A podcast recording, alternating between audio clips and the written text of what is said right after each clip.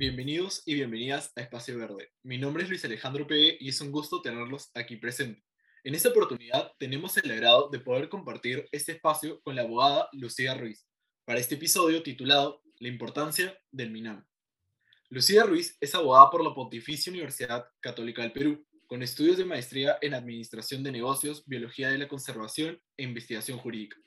Cuenta con 25 años de experiencia profesional en instituciones del sector público y privado, en diseño e implementación de políticas públicas e instrumentos de gestión ambiental, recursos naturales y espacios protegidos.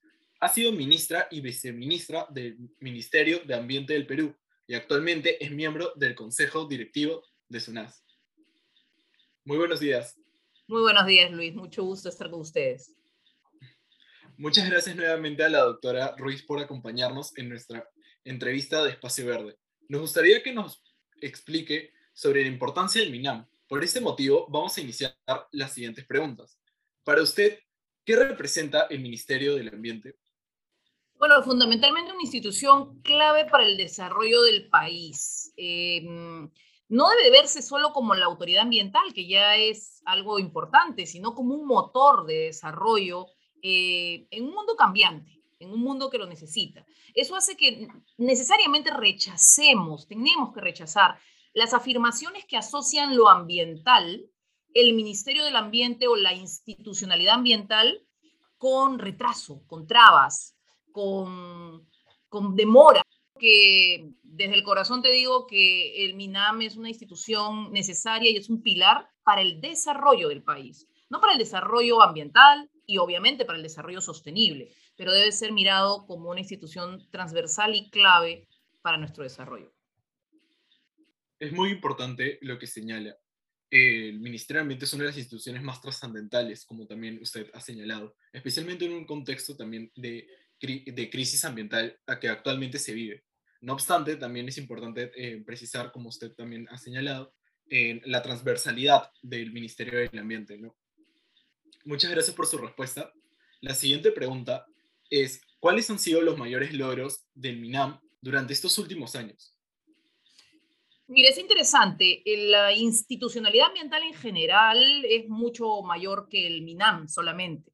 Eh, por lo tanto, si tú quieres hacer una mirada hacia atrás de, de, todos los logros, el solo hecho de la construcción de institucionalidad, la construcción de marcos normativos, pero sobre todo la implementación de, estas normas y el, en el cuidado del ambiente, de la calidad de vida de las personas, etcétera, ya es un logro fundamental. Si solo te enfocas en los 13 años que tiene el MINAM, definitivamente hay temas que han resaltado más. Uno de ellos es definitivamente el posicionamiento del tema climático como una oportunidad, pero también como un reto para nuestro país.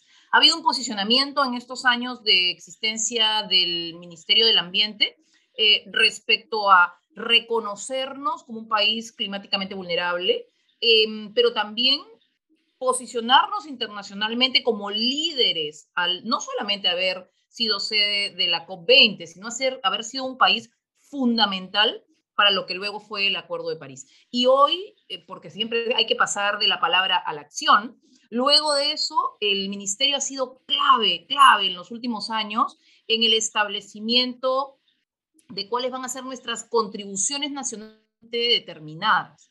Por lo tanto, se ha hecho un trabajo multisectorial importantísimo con el apoyo de más de una docena de ministerios para poder incorporar en cada uno de sus, de sus estrategias ministeriales o sectoriales, en sus presupuestos, lo que será más adelante eh, los compromisos ambientales de nuestro país que permitan reducir un 40% nuestras emisiones. Eh, sin presupuesto, las cosas pueden quedarse en la palabra y ha habido un compromiso muy fuerte por parte de los sectores. Ojo, no solo los sectores públicos pueden ser quienes hagan un trabajo fuerte acá, hay un rol significativo del sector privado que se está comprometiendo cada vez más y tú debes haber escuchado acuerdos de producción limpia, ¿no es cierto? Economía circular en la industria, muchos, muchos temas que son parte de esta sombrilla de economía, de esta sombrilla de cuidado ambiental y de posicionamiento climático. Pero quiero resaltar también algunos temas emblemáticos que pueden haber ustedes escuchado o sentido como importantes en estos años. El Ministerio del Ambiente, desde su creación, primero con el ministro Brack y con todos los ministros que lo han eh, seguido, ha puesto el foco en la minería ilegal como un mal multidimensional. Si uno asocia minería ilegal solo con destrucción de Amazonía, está teniendo una mirada muy corta. La verdad es que cuando se puso el foco en este tema en particular, se abrió un espectro increíble porque es multidimensional. Hay impacto a los derechos humanos, hay impacto al ambiente, hay evasión tributaria, hay una ilegalidad inminente, hay violencia, hay delincuencia. Es decir, no estamos hablando de que hay una pérdida de 13.000 hectáreas de bosques en Madre de Dios, que además no es el único sitio donde hay minería ilegal, sino que estamos hablando de, un problema muy, muy serio como sociedad y el hecho de que inicialmente los focos se habían puesto sobre este tema eh, llegó a permitir que casi en el 2019, con, con la operación Mercurio, lo que había sido algo que estaba tratando de desarrollarse primero poniendo el foco, luego haciendo un marco normativo, llegara a concretarse con presencia concreta y rechazo a minería ilegal en Madre de Dios. Entonces, mira, tienes por un lado un posicionamiento climático, tienes por otro lado el, el mostrar que los temas que podrían pensarse ambientales son realmente multidimensionales.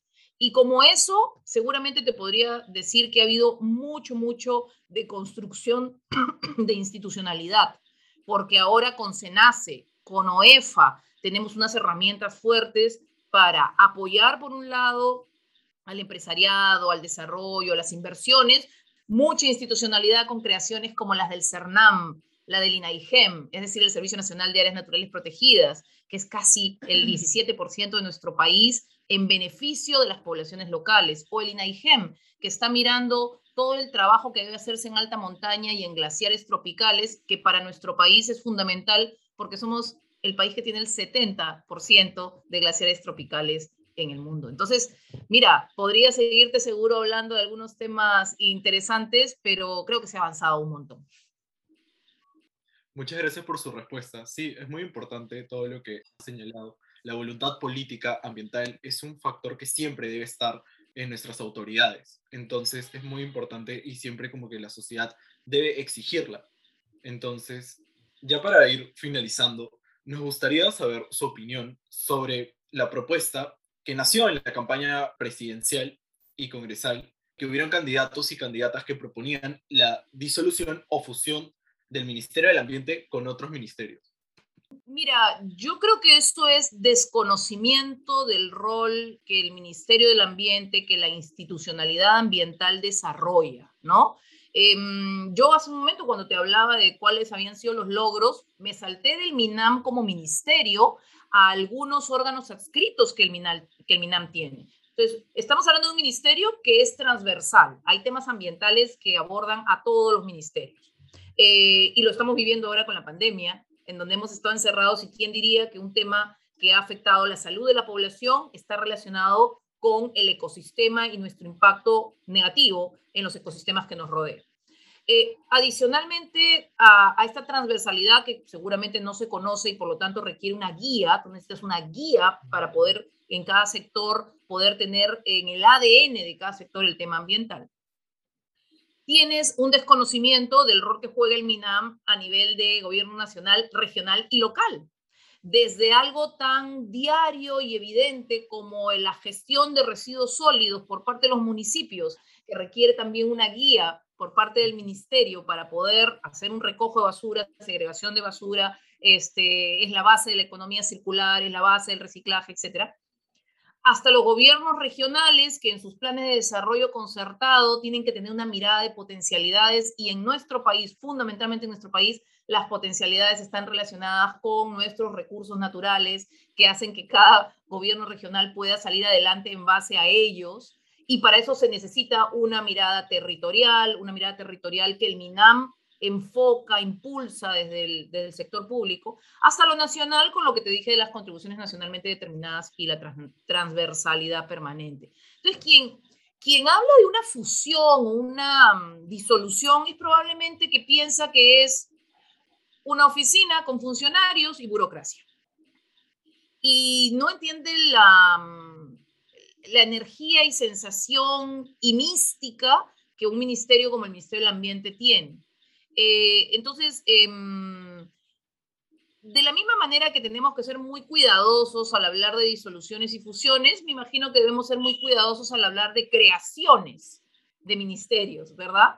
Eh, yo creo que las campañas electorales sacan todo ese ánimo y esa, y, esa no sé, interés, locura, em, percepción que tienen los candidatos y seguramente los votantes pero yo creo que debemos de construir con espacios como los que están haciendo ahora ustedes, eh, conocimiento, conocimiento para que se vea cuál es la verdadera importancia que estas instituciones tienen y por lo tanto su necesidad de fortalecerlas más que de desaparecerlas, de, de identificar cómo mejorarlas más que fusionarlas rápidamente con algún otro sector. Eh, recuerdo, pero déjame que me acuerde, creo que una de las propuestas era algo así como cultura y ambiente, júntenlos porque son los dos ministerios chiquitos, ¿no? Una cosa así. Y ahí tú te das cuenta que sí, tenemos mucha química con el Ministerio de Cultura, esa mirada multidimensional, intercultural, etcétera, pero cada uno juega un rol absolutamente diferente que va más allá de la tramitología que hace el Ministerio eh, de Cultura o la que puede hacer el Ministerio del Ambiente. Somos guías ambos y yo creo que jugamos cada uno un rol en un país multicultural, se necesita un Ministerio de Cultura, en un país altamente biodiverso, este, climáticamente vulnerable, hídricamente vulnerable, necesitas un Ministerio del Ambiente de la mano del resto de ministerios. Sí, confirmo lo que usted señala. El desconocimiento por parte de los candidatos y las candidatas ha sido en verdad preocupante, más en un contexto de crisis ambiental como la que se vive como anteriormente he mencionado. Además que también se desconocen las, las funciones que son vitales para poder eh, mitigar los efectos, por ejemplo, del calentamiento global o del cambio climático, o de resolver problemáticas también, en problemáticas ambientales nacionales, como usted ha señalado, que también podría ser la, la, la minería ilegal. Muchas gracias, doctora Ruiz, por la entrevista. Espero que le haya gustado mucho y no se olviden de seguirnos en nuestras redes sociales como arroba EAPUC para encontrar más novedades como estas y de actualidad ambiental. Gracias por estar aquí y que tengas un excelente día. Nos encontraremos en los siguientes episodios. Muchas gracias.